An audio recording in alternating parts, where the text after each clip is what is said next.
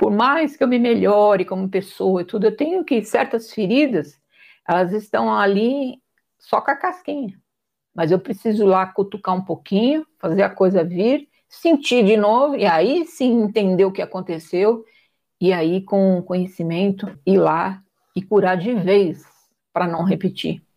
Não repetir na minha vida e na vida dos meus descendentes. Tudo que você faz hoje, pensando no agora, que vai causar mal a alguém, intencionalmente ou sem intenção, e você não resgata isso, você não chega para a pessoa e fala assim: olha, me perdoa, eu fiz uma atitude assim, causou um mal a você e tal, você me perdoa, tenta correr atrás. Você não correu atrás? Em até 12 anos isso vai voltar para você ou para o seu descendente. E é por isso que às vezes, às vezes acontece coisas com pessoas até boníssimas. Você fala, meu Deus, como isso pode estar tá acontecendo com essa pessoa? Vai olhar lá atrás o pai e a mãe, o avô, sei lá, o que fizeram.